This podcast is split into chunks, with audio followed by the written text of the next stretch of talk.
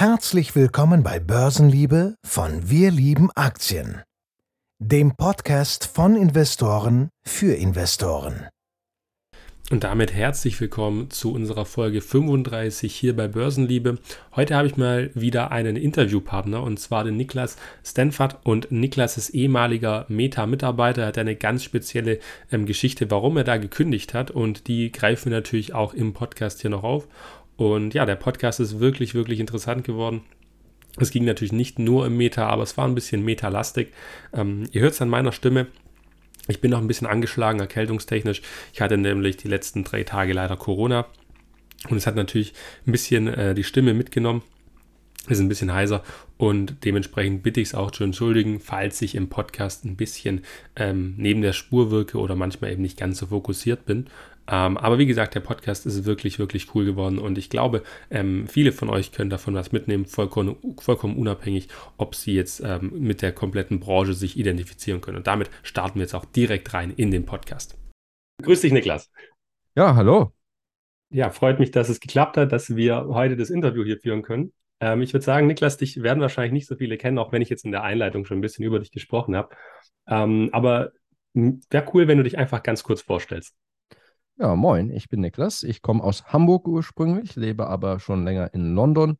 Mein Hintergrund ist Informatik und Mathematik. Habe Informatik in Hamburg studiert, dann Mathematik in Cambridge und äh, dann nochmal so Richtung Data Science, äh, künstliche Intelligenz, äh, maschinelles Lernen auf Graphen, äh, Forschung gemacht in Frankreich habe einen Doktor angefangen, abgebrochen, äh, habe ein paar Jahre bei Facebook gearbeitet, betreibe einen YouTube-Kanal unter meinem Namen Niklas Steenfert, betreibe auch einen Podcast Niklas und Konsorten und arbeite seit Anfang dieses Jahres bei Master School, einem Startup aus Tel Aviv. Ja, nicht schlecht. Da habe ich schon, äh, wo ich dich jetzt immer wieder verfolgt habe, so auf Instagram und Co., habe ich immer wieder Stories gesehen aus Tel Aviv. Äh, das sieht schon sehr, sehr beeindruckend aus. Auch das Büro, wo ihr da habt. Also ich glaube, das ist euer Büro. Ähm, das sieht schon wirklich, wirklich cool aus. Ich glaube, da bist du allein schon dafür sehr beneidenswert. Ähm, ja, absolut. Also es ist auch äh, cool jetzt, also klar, man könnte jetzt auch sagen, hey, Facebook-Büro war ja natürlich noch cooler, also viel noch größer und äh, vielleicht beeindruckender. Aber es ist gerade diese Transformation, die so spannend ist. Also ich habe jetzt, also im Januar, als ich Master School beigetreten bin, waren wir 50 Leute. Jetzt sind wir sechs Monate später, sieben, sechs, sieben Monate später schon über 100. Und mhm. äh, einfach diese, dieser, dieses, äh, dieser relative, dieses relative Wachstum, das ist äh, sehr beeindruckend. Und jetzt sind wir eben gerade, wie du sagtest, in so ein richtiges Büro gezogen. Vorher war es so richtig Startup-Vibe und jetzt sind wir da 28. Stock, voll verglast, Blick über Tel Aviv, ist schon cool, ja. Willst du mal ganz kurz erklären, was Master Schools ist? Also ich habe es mir natürlich schon angeguckt, aber ich denke, du kannst es deutlich besser erklären als ich. Ja, in einfachen Worten, wir machen Online-Bootcamps. Also Bootcamps heißt, es ist quasi eine Weiterbildung, wo jemand, äh, der vielleicht schon mal was ganz anderes studiert oder gelernt hat und einen anderen Beruf hat, äh, sagen will, ich möchte Data Analyst werden oder Webentwickler. Und dann macht man sieben bis mon neun Monate Training, äh, relativ intensiv, 25 Stunden die Woche, in so, einem, in so einem geführten Programm mit Live-Vorlesungen und Mentoring und äh, allem drum und dran. Und hinterher äh, hilft, hilft Master School dabei, Jobs zu vermitteln. Und erst wenn man dann den Job hat, zahlt man quasi die Studiengebühren zurück. Das heißt, man muss erstmal nichts bezahlen, wenn man aufgenommen wird in das Programm, macht das Programm. Und wenn man dann Data Analyst ist, dann zahlt man über sein Gehalt äh, so einen festen äh, Studiengebührensbetrag ab. Und das Besondere an Master School ist noch, dass es nicht einfach nur eine Schule ist, sondern eine Plattform, auf der Leute, die vielleicht schon äh, äh, etliche Jahre Berufserfahrung haben, selbst unterrichten können. Ja, nicht schlecht. Das, das hört sich auf jeden Fall richtig, richtig cool an, muss ich sagen. Ich, also ich fand auch dass der Webauftritt wirklich ähm, sehr cool. Ich packe es auf jeden Fall auch bei dem Podcast hier mal in die Show Notes, ähm, dass man sich das einfach mal angucken kann. Weil ich glaube, das ist auch für viele einfach mal sehr interessant, so, so zu sehen, wie so ein Startup, das jetzt auch schon fast schon grown-up ist, äh, einfach sich mal weiterentwickeln kann. Ähm, aber Niklas, natürlich habe ich dich nicht eingeladen hier in den Podcast, weil du beim Master School bist. Das ist zwar ein wirklich interessantes Feature, aber im Endeffekt sind wir alle auf dich aufmerksam geworden, äh, wahrscheinlich durch eins deiner bekanntesten YouTube-Videos, die du je gemacht hast, und zwar einfach dein Weggang von Meta. Da werden wir auch später, oder werde ich dich später noch ein, zwei Fragen zu stellen. Aber an sich, Meta ist wahrscheinlich eine der bekanntesten ähm, börsennotierten Firmen, die wir in den USA so kennen. Zumindest kommt es mir so vor bei meiner Community. Und bevor ich dich jetzt da wirklich löcher mit den Fragen zu Meta an sich selbst, ähm, möchte ich dich erstmal fragen, wie bist du an die Börse gekommen? Also was war so dein Weg oder dein, deine erste Berührung, die du mit der Börsenwelt so hattest? Mit der Börsenwelt, das ist ja spannend. Ähm, ich habe mich, muss ich sagen, was äh, wahrscheinlich was, was nicht gut ist, also ich will das gar nicht verteidigen, ich habe mich nicht so viel damit beschäftigt tatsächlich als so im Studium. Ähm, mhm. Ist natürlich empfehlenswert, möglichst früh anzufangen und äh, bisschen, äh, auch wenn es ganz kleine Beträge sind, schon mal ein bisschen zu investieren, um sich da so dran zu gewöhnen, um das zu lernen, um äh, von den Zinseszinsen zu profitieren.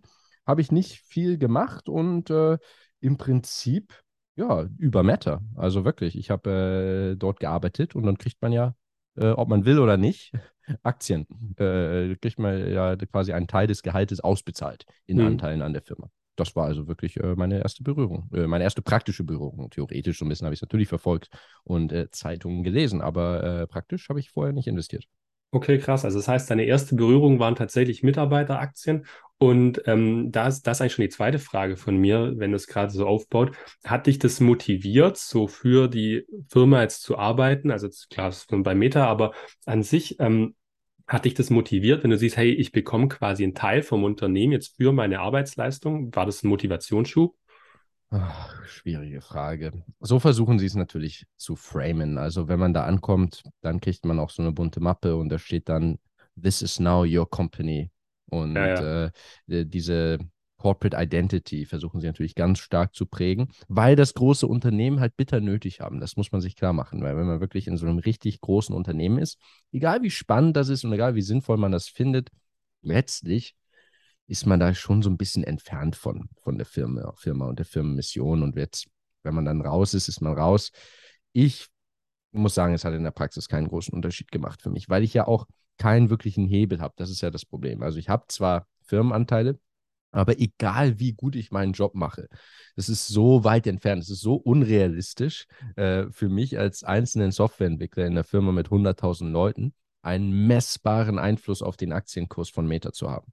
Mhm. Insofern ist das äh, nicht so der Riesenmotivationsschub. Ganz anders jetzt beim Startup übrigens. Ja. Also in der Startup-Welt ist es genau das Gegenteil. Das ist natürlich eine Riesenmotivation, dass ich bei Master School nicht nur für mein Gehalt arbeite, sondern für die Aktienoptionen, die mhm. natürlich äh, einmal noch ein viel höheres Wertsteigerungspotenzial haben. Aber vor allem ist mein persönlicher Einfluss, ich bin jetzt nur noch in der Führung der Firma, äh, mhm. äh, da ist natürlich mein Einfluss immens. Also ich habe wirklich, wenn ich morgens aufstehe, äh, das Gefühl, ich ändere die Richtung dieser Firma. Und das hast du in einer Firma wie Meta halt nicht. Und deswegen würde ich sagen, es war letztlich einfach nur Geld, dass man, äh, also ich, ich, hätten die mir angeboten, das einfach in Cash zu kriegen, hätte ich das auf jeden Fall auch angenommen. Der einzige Vorteil vielleicht, den man hat, ist, dass man so ein bisschen einen Zwangssparplan hat. Ja, also wenn man so ein bisschen sonst äh, da nicht so diszipliniert ist, selbst wenn du all dein Gehalt ausgibst, mhm. äh, hast du ja äh, äh diese Aktien, an die du auch nicht so einfach rankommst. Einmal, weil es ja eh äh, äh, auf einer anderen Plattform ist und nicht ganz so, ähm, also es ist einfach ein bisschen mehr Overhead mit so einem Broker zu arbeiten, als einfach Geld vom Konto abzuheben. Und man darf es ja auch nur ganz selten traden. Es gibt ja nur einzelne Zeitfenster pro Jahr, äh, so ein paar, zwei, dreimal im Jahr, dass man äh, überhaupt seine Meta-Aktien, dass man noch mehr kaufen oder dass man sie verkaufen könnte. Ja, okay. Also das, du hast jetzt schon, also das hätte ich als nächstes gefragt, ja, wie das denn ist. Bei so einem ähm, Startup ist es wahrscheinlich dann viel reizvoller mit den Anteilen, das hast du jetzt schon so beantwortet. Ähm, ja, das, das, das ist wirklich extrem spannend, aber wie hast du es dann mit den Meta-Aktien gemacht? Hast du die dann quasi, du hast ja da wahrscheinlich auch eine Lock-up-Period gehabt oder eine gewisse Zeitfenster, wo du sie nicht verkaufen darfst. Also hast du die, hast du die danach dann zu Geld gemacht oder hast du dann gesagt, die behalte ich quasi ähm, einfach weil als, als Bonus, als Goodie? Meinst du jetzt äh, nachdem ich die Firma verlassen habe oder quasi während ich dort angestellt war? Hm, wir können die Frage eigentlich in zwei teilen, also sowohl als auch. Also, ja, also generell äh, kann man, wie gesagt, äh, also die Aktien ist es, ist es ja quasi Geld. Ja, die Meta-Aktie äh, ist es so, als würde man Geld ausbezahlt bekommen. Es ist so ein bisschen so, als, ist, als ob dein Gehalt an den äh, Börsenkurs so ein bisschen gekoppelt ist. Mhm. Denn was ja auch passiert ist, also so wie, wie das funktioniert so, jeden Januar bekommt man eine Aktienausschüttung, die ist performancebasiert. Okay. Und äh, diese performancebasierte Aktienausschüttung ist dann für vier Jahre mit einer vierjährigen Vesting Period, alle, äh, äh kein Cliff, jedes mhm. Quartal vestet ein Sechzehntel. Mhm. Ja, das bedeutet, du hast bis zu vier solcher überlappenden Vesting Periods. Das heißt, du hast äh, immer noch einen Teil des Gehalts, der über die letzten eins, zwei, drei, vier Jahre quasi im Preis gefixt wurde. Das heißt, dein Gehalt schwankt sehr stark mit dem, äh, äh, mit dem Kurs der Aktie. Äh, könnte man so, so betrachten, zumindest, zumindest wenn man sie dann verkaufen würde. Und äh, um die Frage zu beantworten, äh, ist ein ganz Wunderpunkt, äh, was ich jetzt auf jeden Fall hinterher auch damit mache.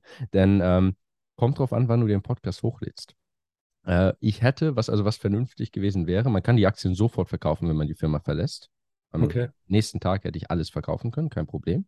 Ähm, während man in der Firma ist, natürlich Insider Trading Prevention, da gibt es eben diese äh, bestimmten Zeitfenster. Mhm. Aber am nächsten Tag, am 7. Januar war mein letzter Arbeitstag, am 8. Januar hätte ich verkaufen sollen.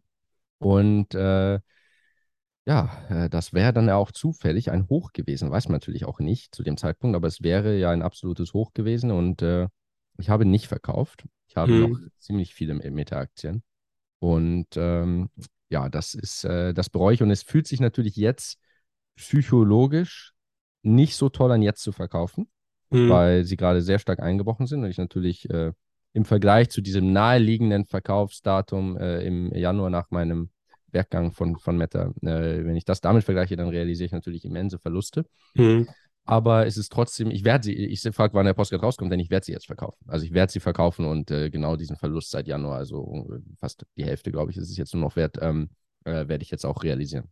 Okay, ja, kann ich, kann ich voll und ganz nachvollziehen. Also ähm, ich bin, also unabhängig von, von dem, was ich von deinem YouTube-Video und alles gesehen habe, eher ähm, rein von den Kennzahlen her ein relativer Metakritiker gewesen oder immer noch ein bisschen.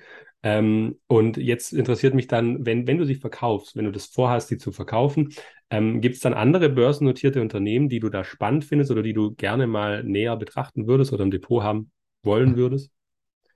Das ist jetzt eine, das ist eine äh, spannende Frage. Es ist, äh, ist vielleicht auch, wir können ja hier auch ein bisschen drüber diskutieren.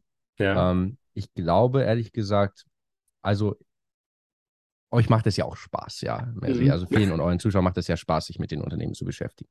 Und Ja. das sei auch jedem gegönnt. Denn wenn man also in Einzelaktien zu investieren, würde ich sagen, ist, ist, ist so wie ins Casino gehen, aber man hat einen positiven Return.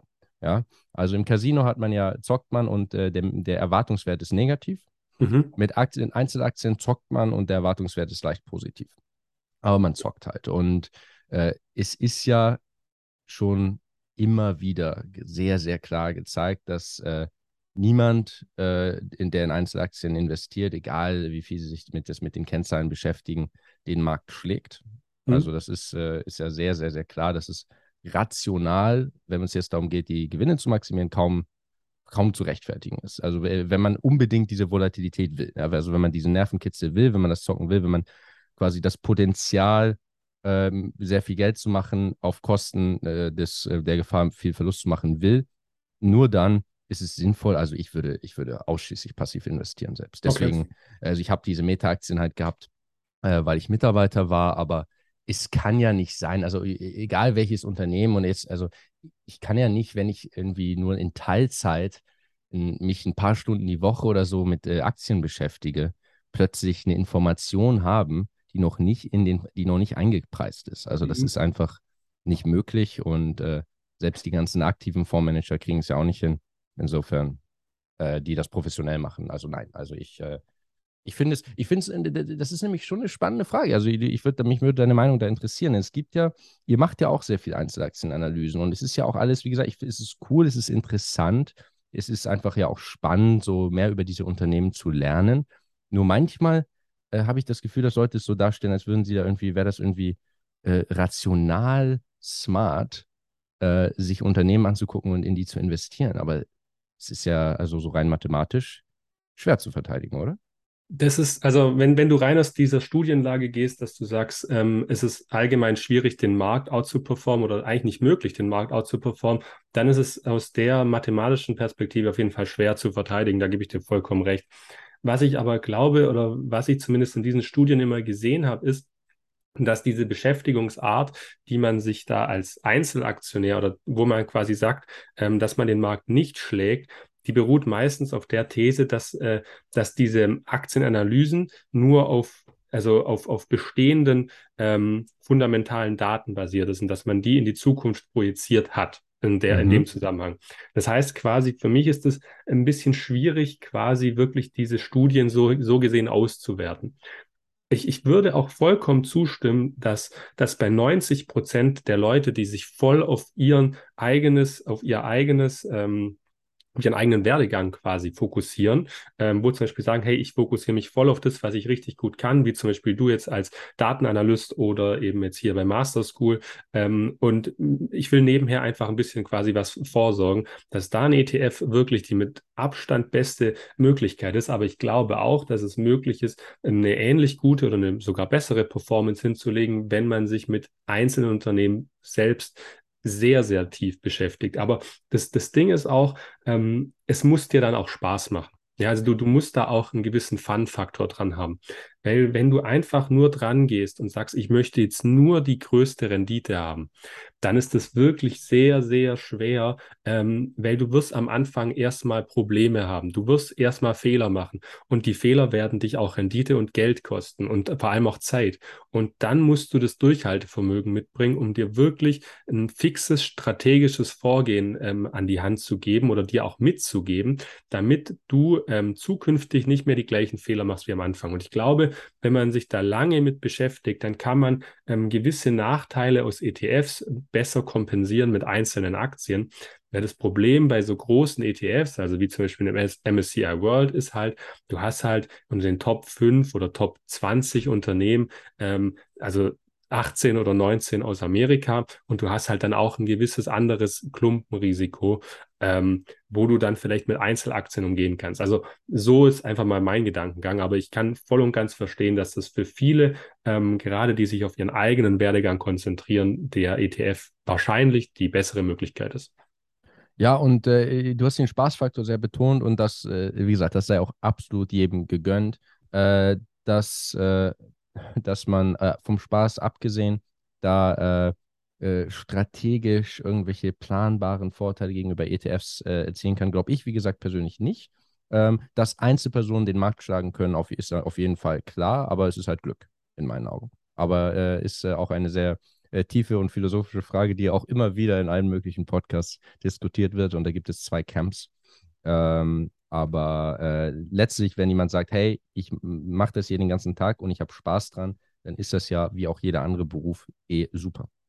Genau, also ich, ich würde ich würd auch gar nicht sagen, dass ich mich in eines von beiden Camps gruppieren würde. Ich finde beide cool und jeder, der sich einfach ein bisschen damit besch beschäftigt, der lernt auch einfach immer was für sich selber noch damit. Also gerade mit den Unternehmen, da gibt es einfach auch coole Briefings, ähm, die Webcasts, da, wenn man sich da wirklich sehr tief mit beschäftigt und sich die immer anhört, dann, dann hat man da auch ein gewisses Learning für einen selber. Und ja, das, das finde ich einfach schon mal auf jeden Fall sehr cool. 100 Pro. Und wie gesagt, es ist ja, es gehen ja auch Leute, ich bin, also ich, ich, ich töne hier groß und ich gehe ja auch nach Vegas. Ja, ich habe da auch ein bisschen gespielt. Und da ist ja der Return dann sogar im Mittel negativ. Ja. Äh, also wenn man das macht, dann kann man auch äh, auf jeden Fall in Aktien investieren. Auf alle Fälle. Ähm, ja, äh, Niklas, ich würde sagen, wir gehen mal rüber und zwar zum wahrscheinlich größten Themenblock und zwar Meta. Du hast bei Meta, wenn ich es richtig weiß, über drei Jahre gearbeitet mhm. und eben in London gearbeitet. Was ich auf LinkedIn bei dir gesehen habe, du warst über zwei Jahre Data Engineer und danach Data Analyst. Kannst du erstmal für ähm, Software Engineer. Äh, Software Engineer, okay. Kannst du mir erstmal kurz den, den, den, ähm, den Unterschied erklären, was, was ich mir da genau beim einen und beim anderen vorstellen kann? Genau, also wie du sagst, ich war, wie du schon sagst, ich war erst Data Engineer, später war ich Software Engineer.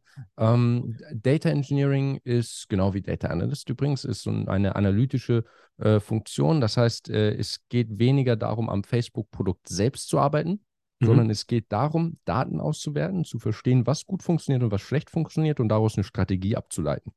Okay. Das ist das, was das Analyse-Team macht.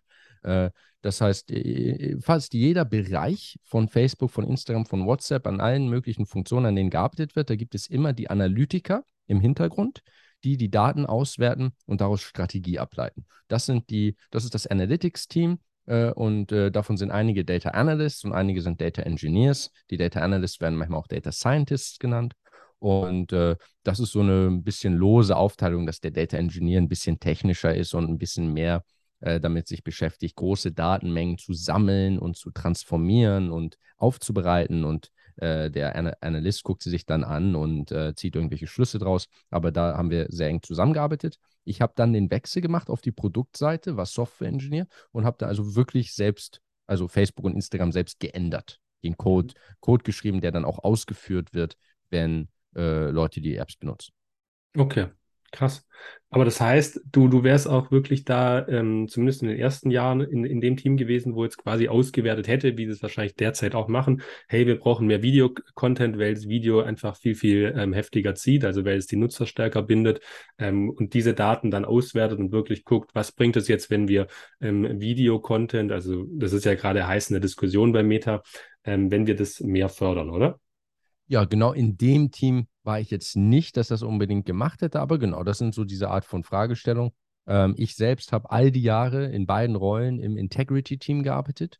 Das okay. ist äh, das ist die Gruppe von Teams, die sich mit allem Schlechten beschäftigt. Also nicht mit einfach so normalen Produktfragen wie Videos, Gruppen, Events, äh, weiß, weiß, Gott, sondern äh, konkret mit äh, unerwünschtem Verhalten, unerwünschtem Content, also Kinderpornografie, Hassrede, Fake News, äh, äh, Bullying and Harassment, all diese Themen, dagegen vorzugehen. Das war die Gruppe von Teams und das, da gibt es dann wieder lauter Unterteams. Ich habe viel an den User Experiences gearbeitet, wenn man jetzt jemanden meldet auf Instagram oder wenn man ein Fake News Label sieht oder wenn man einen Blur Screen sieht. Diese Art von äh, Interaktion mit dem, mit dem User Interface, also die, diesen Integrity-Bezug hat, das war äh, mein Team, das sich mit diesen Sachen beschäftigt hat.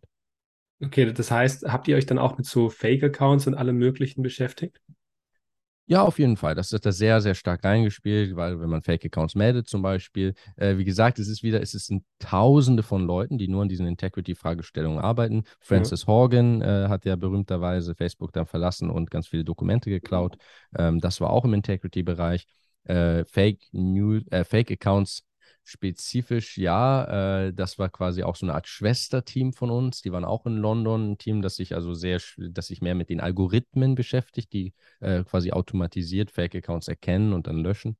Ähm, das hat, äh, das war nicht der Kern meines Teams, aber es war quasi unser Schwesterteam. Okay, also da könnte ich mal eine, eine, Frage aufbauen, die ich jetzt auch von ein paar Instagram-Accounts von uns quasi bekommen habe, die ich dich auch doch, doch gerne einfach mal fragen soll. Und zwar, was es, was es für uns nicht ganz ähm, verständlich macht, also als reine Content Creatoren, dass von uns quasi wirklich, also nicht, nicht, ja, stündlich vielleicht übertrieben, aber so täglich auf jeden Fall drei bis vier neue Accounts kommen, die einfach nur den Content kopieren und eins zu eins innerhalb von drei Stunden quasi online stellen. Und da ist die Frage, kann man da nicht einen Algorithmus bauen, der das direkt erkennt und direkt wieder blockt oder runternimmt? Sollte man meinen, ja. Das ist wirklich, äh, es ist wirklich ein bisschen erstaunlich, muss ich sagen. Ich habe es auch, also ich habe es nie ganz verstanden, warum es uns doch, oder uns sage ich immer noch, siehst du hier, so weit geht die Corporate Identity. Aber warum äh, es der Firma so schwer fällt. Ich denke auch, dass bestimmte Extremfälle, wenn jetzt ein Account kommt, sich einen ähnlichen Namen macht, alle Posts kopiert und dann noch den Original-Account blockt, das ist so ein klares Pattern, das mhm. sollte man irgendwie eigentlich hart coden können. Da braucht man eigentlich keine künstliche Intelligenz um das zu erkennen. Das Einzige, was ich sagen würde, ist, dass man manchmal unterschätzt, wie schwierig es dann doch ist. Dann gibt es also kleine Variationen. Dann kopieren sie also nicht ein Content oder so ein Post oder machen so leichte Änderungen oder was weiß ich. Und äh, äh, dann muss man, fängt man irgendwann doch an, damit KI ranzugehen. Ja, also mit so maschinellem Lernen, mit äh, solchen Algorithmen, wie du sagtest. Und das ist eine schwierige Sache, weil man eigentlich immer, selbst bei so relativ klaren Fällen, einen Trade-off hat zwischen Präzision und Recall mhm. im, äh, in der künstlichen Intelligenz. Äh, und Recall heißt in dem Fall, von allen Fake-Accounts, wie viele erwische ich? Präzision heißt, von allen Accounts, die ich lösche, wie viele waren wirklich Fake-Accounts? Und äh, es gibt einen Grundsatz im maschinellen Lernen, dass diese beiden gegenläufig sind. Also je mehr ich dafür sorgen will, dass ich wirklich alle Fake-Accounts erwische, dann kommen immer auch False Positives rein. Da kommen immer auch echte, unschuldige Nutzer rein, die ich lösche als Fake-Account und äh, die aber eigentlich keiner sind. Und äh, selbst wenn es eine ganz, ganz kleine und geringe, ganz geringe Wahrscheinlichkeit ist, weil es Milliarden von Nutzern sind, sind es dann doch viele.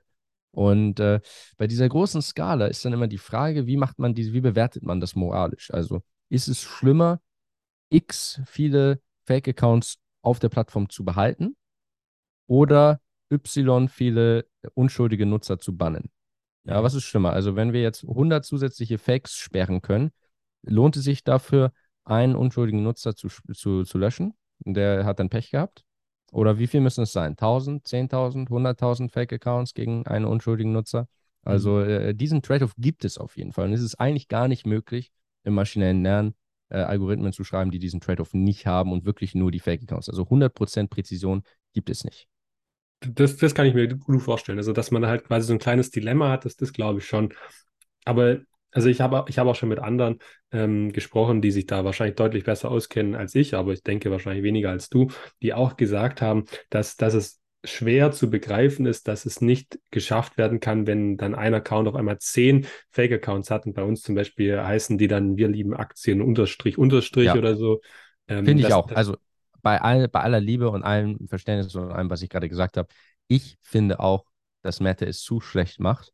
Und äh, das Einzige, was ich sagen würde, ist, was, man, was einem noch manchmal nicht klar ist. Wir haben jetzt hier aus dieser Creator-Sicht, finden dieses Problem besonders schwerwiegend. Und ich, ich, ich finde es auch. Ich finde auch, die sollten das priorisieren.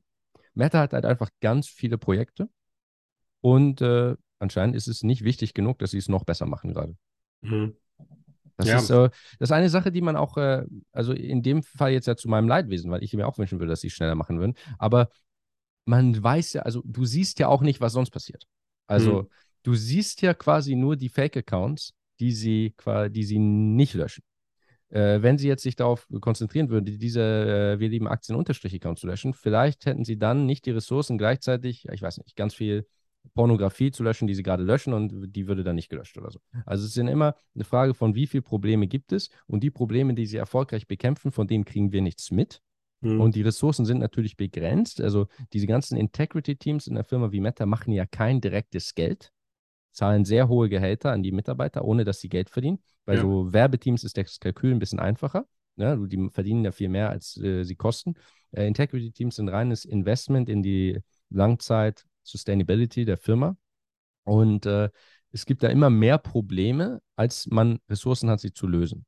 Und dass jetzt ausgerechnet dieses Problem mit dieser speziellen Art von Creator-Fake-Accounts im Moment nicht so gut gelöst wird, ist für uns sehr frustrierend, für dich und mich. Mhm. Kann aber sein, dass wenn sie sich jetzt darauf besonders konzentrieren würden, sie ein anderes Problem wieder nicht lösen würden, was aus Meta-Sicht, warum auch immer, anscheinend als schwerwiegender bewertet wird.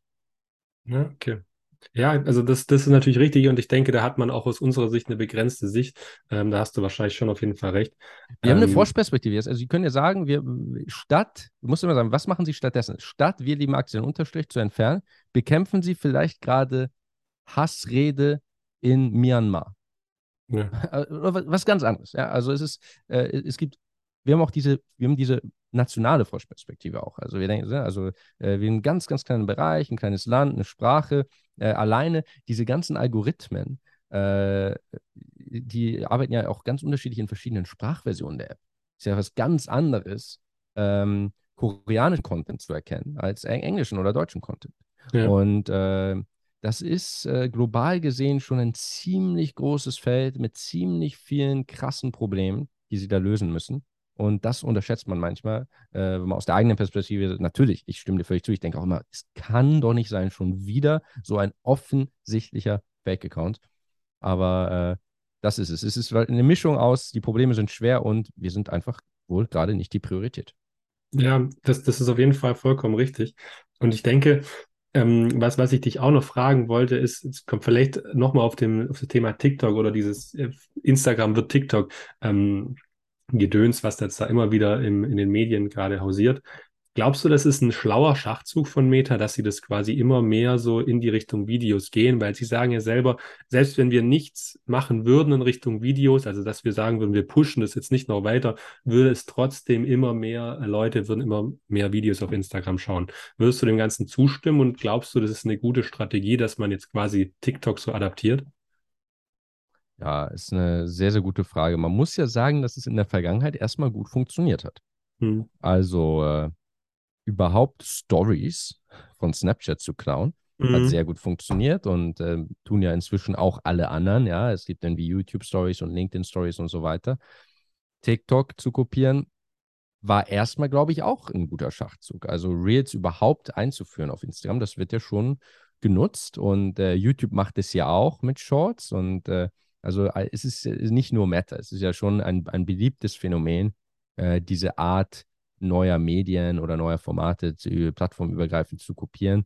Kann man jetzt natürlich immer sagen, ein bisschen schade, es wäre irgendwie schöner, wenn es äh, so eine diverse Viel Vielfalt von, von Apps gibt. Ähm, aber letztlich ist es ja, liegt es ja an 100 Prozent an uns Nutzern. Also diese Firmen folgen ja dem Nutzerinteresse und die machen das, was am besten funktioniert, die machen das, was am meisten genutzt wird. Das kann ihnen ja auch eigentlich niemand vorwerfen. Insofern wird sich das ja zeigen, wenn die Leute Bock haben, neben TikTok auch auf Instagram ganz viel solche Videos zu scrollen, dann wird genau das passieren. Äh, wenn die Leute darauf keinen Bock haben, dann wird es nicht gemacht werden. Ja, also ich, ich glaube halt, es ist schon ein bisschen schwierig, weil ich immer wieder auch mitbekomme, dass das eben diese ich sag mal, ich möchte nicht sagen, die die Instagram groß gemacht haben, ja, aber dass, dass viele von diesen Old Econ äh, Economy Accounts, ähm, die quasi keine Lust haben, jetzt irgendwelche Reels zu produzieren, dass die jetzt halt sagen, boah, das nervt mich extrem und ich wandere da jetzt ab. Und das Einzige, was da noch als Social Media Netzwerk bleibt, ist eben Twitter, ähm, zumindest oftmals oder LinkedIn oder wie auch immer. Was aber eine ganz andere Conversion Rate dann auch für die ähm, Creatoren eben hat. Und ähm, Instagram hat da einfach noch mit die beste. Und da ist es natürlich dann echt frustrierend für die, dass die äh, dann quasi einfach nur Videos machen müssen, um überhaupt noch irgendeine Reichweite zu bekommen oder irgendein Wachstum zu bekommen. Und das kann ich natürlich schon verstehen, dass man da dann ein bisschen deprimiert ist. Kann ich verstehen. Aber ich würde sagen, es ist letztlich nicht die Schuld von Meta, sondern die Schuld der Gesamtgesellschaft und der Konsumenten. Und natürlich ist es, wenn ich Produzent eines Formates bin, das aus der Mode kommt, ist das extrem frustrierend. Das ist so, als wäre ich, ähm, das ist, stell dir vor, du bist äh, langjähriger Fernsehmoderator oder Zeitungsredakteur. Dann bist du auch gerade nicht auf dem aufsteigenden Ast. Was glaubst du, wie die sich fühlen? Ja? ja. Radiomoderatoren. Also äh, es gibt ganz viele Bereiche, in denen Creator, Moderatoren, Persönlichkeiten der Öffentlichkeit natürlich äh, auf ein Format gesetzt haben. Und dann kommt plötzlich YouTube. Und plötzlich guckt niemand mehr Fernsehen. Und jetzt ich als YouTuber, im Moment läuft es gut und die Leute gucken diese Form von Videos. Natürlich äh, ist das ein komisches Gefühl, wenn jetzt plötzlich äh, der Trend ist, dass die Leute sagen, wir mal, irgendwann wollen die gar keine mehr horizontalen Videos mehr gucken, sondern nur noch so vertikale Videos. Ja, dann muss ich anfangen, vertikale Videos zu machen oder ich werde halt irgendwann in der Bedeutungslosigkeit verschwinden. Das ist aber kein so, da wäre ich nicht so hart, da würde ich diese Firmen nicht so hart kritisieren. Ich glaube, das ist so ein, das sind halt Trends und das wird immer wieder passieren, dass Formate in die Mode und aus der Mode kommen und das an sich finde ich nicht schlimm äh, ich kann verstehen, wenn jemand, der zuvor ein anderes Format gemacht hat, das doof findet. Klar. Ja. Nee, das kann ich auch voll und ganz nachvollziehen, aber ich, ich muss auch sagen, ich finde es sehr gut, wie du das neutral so ein bisschen beschreibst, weil du bist ja auch davon betroffen, aber du bist äh, da gerade auf YouTube da auch äh, wirklich sehr, sehr gut unterwegs, kann ich jedem nur empfehlen. Ich gucke die Videos echt extrem gerne, seitdem ich dich da verfolge. Und ähm, da, da ich jetzt merke, die Zeit rennt uns langsam schon weg, muss ich schon auf dein, ja, deine, deine Entlassung oder deine Kündigung bei Meta äh, zu sprechen kommen. Und ich glaube, du kannst mich gerne widersprechen, falls es falsch ist, aber ich glaube, das ist dein erfolgreichstes Video, das du hochgeladen hast. Ähm, Was heißt Erfolg, ist die Frage. Also am ja, meisten sagen wir mal mit den meisten nicht. Klicks. Oder? Das nicht, das würde ich nicht sagen. Ähm, ich glaube, na, ist die Frage, Vielleicht hatte es am meisten Klicks in kurzer Zeit. Das kann natürlich sein. Äh, es ist ja nicht ganz fair, denn ich habe ich hab ältere Videos, die mehr Klicks haben. Aber die sind ja auch älter. Also vielleicht hast du sogar recht. Also mein äh, äh, Video, das die meisten Aufrufe insgesamt hat, äh, mit großem Abstand, ist meine Lernmethode. Ich glaube, mhm. Nummer zwei ist äh, Programmieren. Ein Video zum Programmieren. Und Nummer drei ist irgendwie äh, zu meinem Cambridge-Studium. Aber es sind natürlich ältere Videos und die beiden Facebook-Videos, äh, die ich gemacht habe, also zwei oder zwei von den Facebook-Videos gemacht haben, die waren beide in den YouTube-Trends. Also nennen wir sie einfach mal auf jeden Fall, mit Abstand gehören sie zu den erfolgreichsten. Okay, da, da, da, das passt auf alle Fälle. Aber ich möchte gar nicht so quasi jetzt hier komplett beschreiben, was die ganze Entlassung ist. Ich werde die Videos auch in den Show Notes dann noch verlinken. Das kann man sich dann auf jeden Fall angucken. Die sind sehr, sehr ähm, krass gemacht worden. Oder aber vielleicht kannst du noch mal kurz erklären, wie es denn zu dem Ganzen kam. Ich weiß nicht, wie kurz man es zusammenfassen kann, aber für mich wäre da so wirklich interessant zu wissen, was da für dich das Schlimmste dabei war. Weil ich glaube, du beschreibst es schon sehr, sehr gut, weil das auch auf das Verhältnis mit deinen Kollegen äh, und deinen Kolleginnen eben äh, eingewirkt hat. Aber was war da für dich wirklich das Krasseste, was dich da bewegt hat? Ja, das, äh, wie du sagst, das hat ein, ja, natürlich eigentlich einen langen Spannungsbogen, aber grob zusammengefasst, und das ist auch das Schlimmste äh, letztlich gewesen. Ich hatte diesen YouTube-Kanal schon lange. Alle wussten es, der, mein Chef wusste es, der Chef meines Chefs wusste es. Ich habe intern Videos für produziert für die Firma. Ähm, ich war immer so der YouTuber im Team seit anderthalb Jahren und äh, dann haben die, hat aber ein Team aus Singapur eine interne Ermittlung gegen mich gestartet, gegen diesen YouTube-Kanal, weil es wohl nicht erlaubt gewesen sei, überhaupt YouTube-Videos zu machen als Facebook-Mitarbeiter. Und die Art und Weise, wie sie das gemacht haben, ist, sie haben hinter meinem Rücken ermittelt. Sie haben alle meine Nachrichten gelesen. Sie haben einzelne Mitarbeiter verhört, Mitarbeiter verhört, mit denen ich mich über YouTube unterhalten hatte, in privaten Nachrichten, Mitarbeiter verhört, die bei mir im Podcast zu Gast gewesen waren. Und ich habe es dann also quasi nur aus dritter Hand erfahren. Äh, ist niemand ist je offiziell an mich herangetreten, sondern äh, ich habe von unter der Hand heimlich zugesteckt bekommen, dass es da all diese äh, Meetings gibt und dass Leute zu meinem Kanal ausgefragt werden in äh, so ganz dubiosen Verhörssituationen. Und das war eine schwierige Zeit und äh, das, äh, weil ich nicht so richtig wusste, was ich jetzt machen soll. Also ich durfte das ja eigentlich nicht wissen, ich wollte die auch nicht verpfeifen und äh, konnte aber auch nicht einfach weiterarbeiten und fühlte mich natürlich sehr beobachtet. Das war, glaube ich, irgendwann eskaliert, bin zu meinem Manager, bin zu HR, hatte dann auch jede Menge äh, Verhöre und äh, Disziplinaranhörungen und so weiter und so fort. Sie haben dann wirklich ein sehr großes Fass aufgemacht, haben allen meinen Content, äh, den ich je produziert habe, alle meine Gastauftritte äh, auch runtergeladen und äh, transkribiert und ins Englische übersetzt. Das lag da alles auf dem Tisch. Und ähm, äh, das war eine sehr unangenehme Situation, zumal sie dann auch noch mal versucht haben, mich dazu zu bringen, zu sagen, wer mir überhaupt erzählt hatte, dass gegen mich ermittelt wurde. Also ich sollte dann meine Kollegen noch anschwärzen und ich fand insgesamt, dass sie damit sehr, sehr merkwürdig umgegangen sind. Äh, auch wenn ich jetzt nicht abstreite, dass ich da anscheinend gegen irgendeine formale Policy äh, äh verstoßen hatte. Wie gesagt, alle wussten es und sie hätten ganz offen mit mir den Dialog, den Dialog suchen können und sich nicht so dubios verhalten können. Das, äh, ja, das ist die Story. Und am, was am Ende rauskam, sie haben gesagt, du darfst bleiben, aber du musst all deinen Content löschen. Habe ich gesagt, mache ich nicht, ich kündige. Und ein paar Wochen später äh, gab es dann noch so eine ganz komische Geschichte, dass sie mich noch ganz kurz vor Schluss dann doch noch gefeuert haben, obwohl ich ja schon Wochen vorher gekündigt hatte. Das finde ich echt richtig krass. Also ich, ich, kann jedem nur empfehlen, dieses Video oder diese zwei Videos sind es, glaube ich, auch mal anzuschauen, da wo es rein um diese Entlassung geht. Ähm, das ist wirklich, wirklich spannend, wie du das jetzt äh, da dargestellt hast.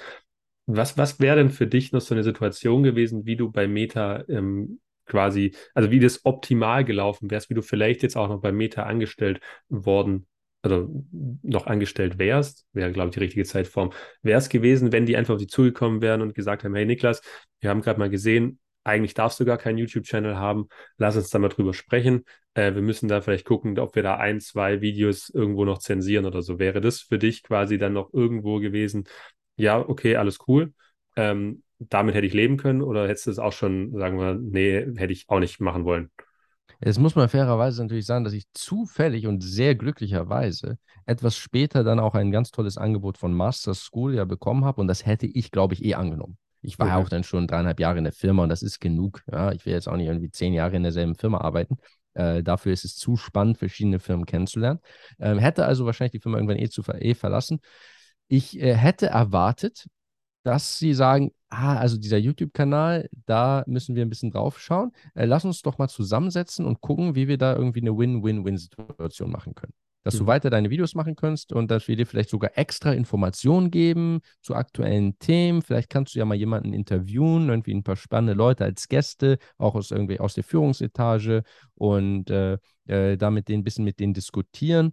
Äh, um so ein offenes, authentisches Branding zu fördern. Da wäre ich auf jeden Fall zur Kooperation bereit gewesen. Ich wäre nicht bereit gewesen, Sachen zu sagen, die nicht stimmen, ähm, aber das wäre auch, glaube ich, gar nicht unbedingt notwendig gewesen. Also ich glaube, man hätte da ganz guten Content gemeinsam mit Meta produzieren können.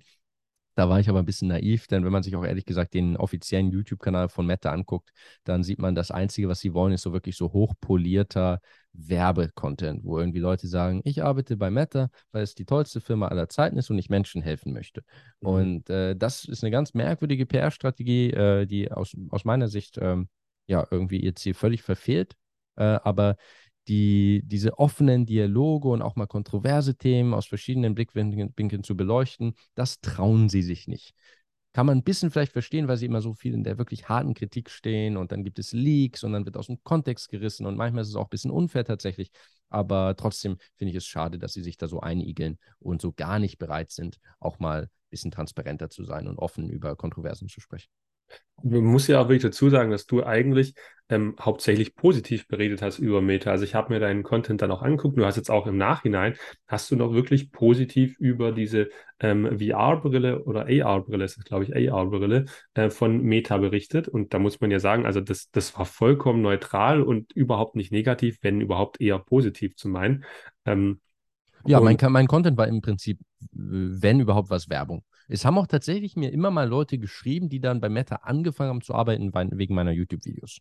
Also das gilt durchaus, selbst also im internen Chat habe ich manchmal Nachrichten auf Deutsch bekommen, wo man meinte, hey Niklas, ich wollte nur mal Danke sagen. Äh, ich habe mich deinetwegen bei Facebook beworben, äh, habe dann auch deinen Lebenslauf genommen als Vorlage und so und ich bin jetzt hier und äh, ja, vielen Dank. Das heißt, ich denke auch, also ich hatte wirklich so ganz naiv äh, fast erwartet, dass wir das um 180 Grad drehen können und sie mich am Ende womöglich bezahlen oder mir irgendwelche Anreize schaffen und ich so eine Art Brand Ambassador für Meta werde.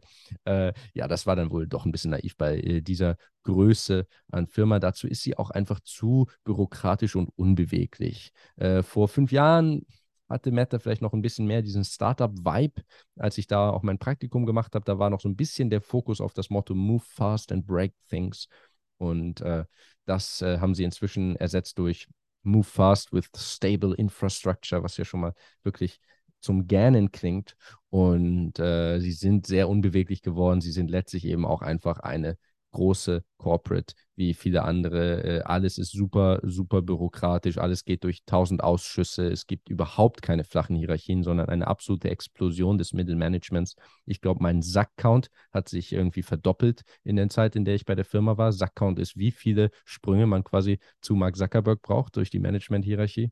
Ähm, okay. Sehr, sehr, sehr, sehr viel tiefer sind die Hierarchien geworden, sehr viel bürokratischer die Prozesse. Und da war einfach nichts zu machen, weil sich niemand das getraut hätte. Niemand, äh, mit dem ich da in Kontakt äh, stand, äh, hatte die Position, da jetzt ein Risiko äh, für die Firma einzugehen und zu sagen, hey, lass doch mal hier eine kreative Strategie fahren. Okay, Niklas. Dann sind wir schon fast am Ende. Also ich würde noch gern zehn Minuten an der Zeit in Anspruch nehmen, wenn es für dich in Ordnung ist. Na klar. Ähm, und zwar, mir geht es jetzt noch, weil du Zuckerberg auch äh, jetzt gerade erwähnt hast. Du warst ja in diesem Team eben für die Hassrede und Zensur und du hast genauso auch ein Video von dir genannt.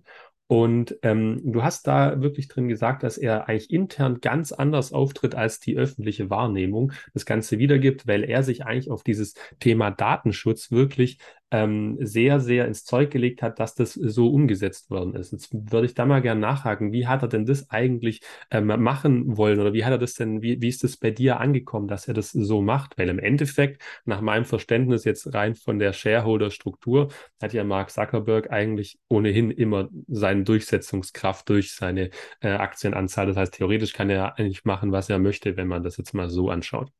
Ja, Zuckerberg ist intern auf jeden Fall eine sehr dominante Figur. Man darf trotzdem manchmal nicht unterschätzen, dass es doch gewisse mh, hm, eine quasi demokratische oder so ein bisschen fast anarchische Strukturen auch in so einer Firma gibt. Also man muss die Mitarbeiter ja schon bei Laune halten und die haben auch alle ihre Ideen und Vorstellungen äh, durch die ganzen Hierarchieebenen hinweg. Und es gibt ja intern auch ein äh, internes soziales Netzwerk quasi, wo Posts viral gehen, wo diskutiert wird, wo kritisiert wird. Die Leute äh, intern äh, würden äh, kritisieren teilweise sehr scharf, was die Firma tut.